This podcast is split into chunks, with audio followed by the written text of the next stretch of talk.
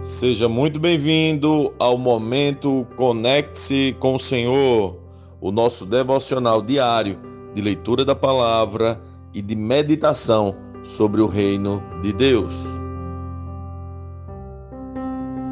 Hoje nós vamos ler um capítulo espetacular da palavra de Deus. 1 João, capítulo 3. Vejam como é grande o amor do Pai por nós, pois Ele nos chama de filhos, o que de fato somos. Mas quem pertence a este mundo não reconhece que somos filhos de Deus, porque não o conhece. Amados, já somos filhos de Deus, mas Ele ainda não nos mostrou o que seremos quando Cristo vier. Sabemos, porém, que seremos semelhantes a Ele, pois o veremos como Ele realmente é. E todos que têm essa esperança se manterão puros, como Ele é puro. Quem vive no pecado transgride a lei, pois todo pecado é contrário à lei. E vocês sabem que ele veio para tirar nossos pecados, e nele não há pecado. Quem permanece nele não continua a pecar. Mas quem continua a pecar não o conhece e não entende quem ele é. Filhinhos, não deixem que ninguém vos engane a este respeito. Quando uma pessoa faz o que é justo, mostra que é justa, como ele é justo mas quando continua a pecar, mostra que pertence ao diabo, pois o diabo peca desde o início. Por isso, o Filho de Deus veio para destruir as obras do diabo.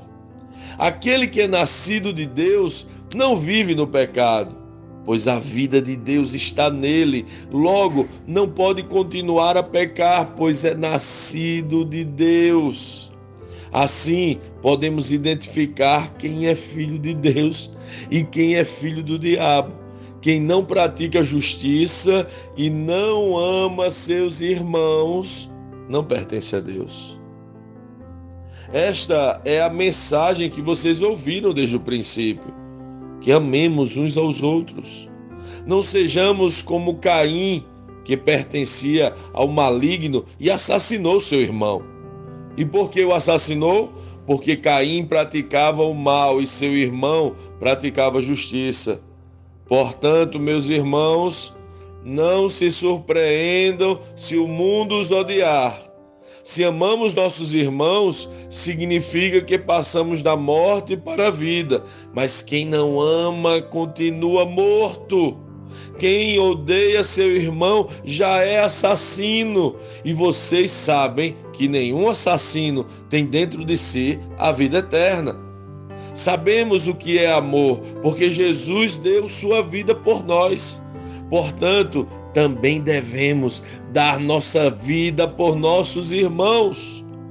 Se alguém tem recursos suficientes para viver bem e vê um irmão em necessidade, mas não mostra compaixão, como pode estar nele o amor de Deus? Filhinhos, não nos limitemos a dizer que amamos uns aos outros. Demonstremos a verdade por meio de nossas ações. Com isso, saberemos que pertencemos à verdade e nos tranquilizaremos quando estivermos diante de Deus. E ainda que a consciência nos condene, Deus é maior que nossa consciência e sabe todas as coisas. Amados, se a consciência não nos condena, podemos ir a Deus com total confiança e dele receberemos tudo o que pedimos, pois lhe obedecemos e fazemos o que lhe agrada. E este é seu mandamento: que creiamos no nome de seu Filho, Jesus Cristo e amemos uns aos outros conforme ele nos ordenou. Aqueles que obedecem a seus mandamentos permanecem nele, e ele permanece neles. E sabemos que ele permanece em nós, porque o Espírito que ele nos deu permanece em nós. lendo este capítulo de hoje, nós precisamos responder como Cristo lê esse texto, o que aprendemos nele e que aplicações práticas esse texto deve trazer para as nossas vidas. Somos chamados filhos de Deus. Isso deveria nos encher de alegria e gozo.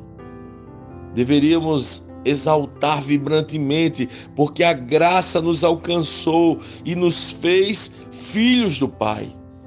Esse fato deveria ser uma estrondosa fonte de contentamento e gratidão. Como ele pode ter feito isso de nós, que somos pecadores, como ele pode ter feito de nós filhos. Essa adoção foi muito cara, custou muito para o Deus Trino. Às vezes, vulgarizamos algumas palavras e perdemos a percepção do que elas significam. Não éramos filhos, ele nos adotou. E o processo de adoção foi doloroso, pois pela primeira vez na história eterna de Deus, o filho teve que se separar do pai para nos unir a ele e nos fazer também filhos. A dor que Jesus temia era de ter de se separar do seu pai.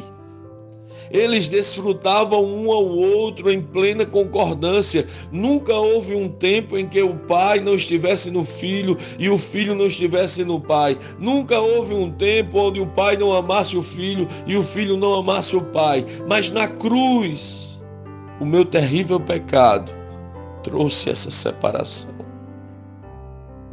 O perdão que nos foi concedido, como João afirma nesse capítulo, trouxe a maior dor possível para o pai e para o filho. Isso deve nos encher de alegria por ter sido contemplado.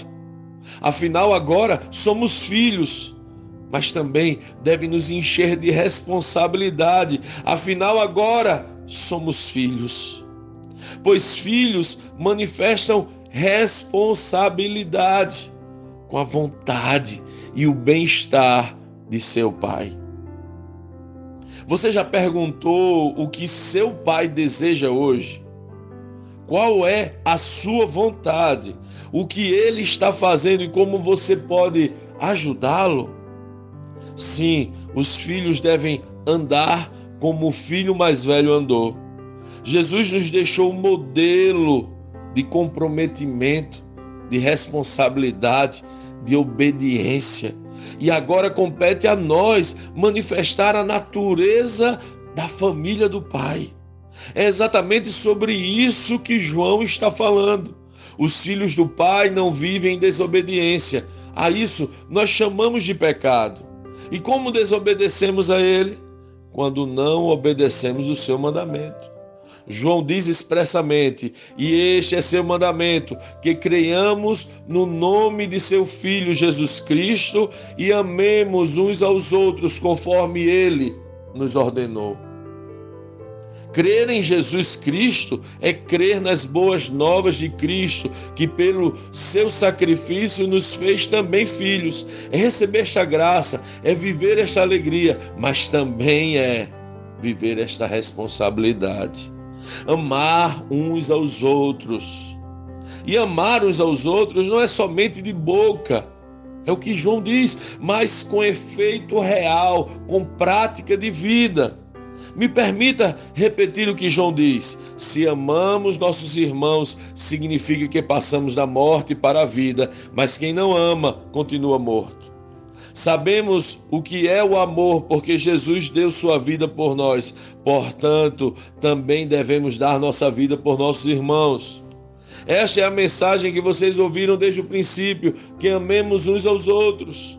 E ainda, se alguém tem recursos suficientes para viver bem e vê um irmão em necessidade, mas não mostra compaixão, como pode estar nele o amor de Deus? O que podemos concluir, irmãos? com estas palavras descritas por João O amor é uma prática e deve ser real. É uma atitude, é um modo de viver dos filhos, é a cultura da família do pai. Você é filho, você é filha, então ame as pessoas ao seu redor como Jesus, o filho primogênito, amou. Isso é evangelho, adoção e responsabilidade.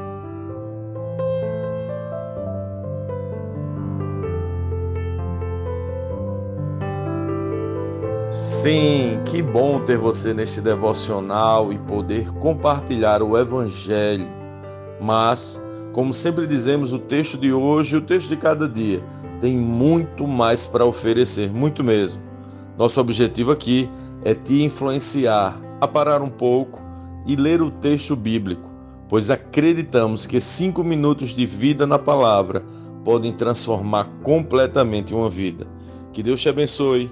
Leia, medite, comente, pergunte e adore o Senhor no seu lugar secreto. Conecte-se com o Senhor.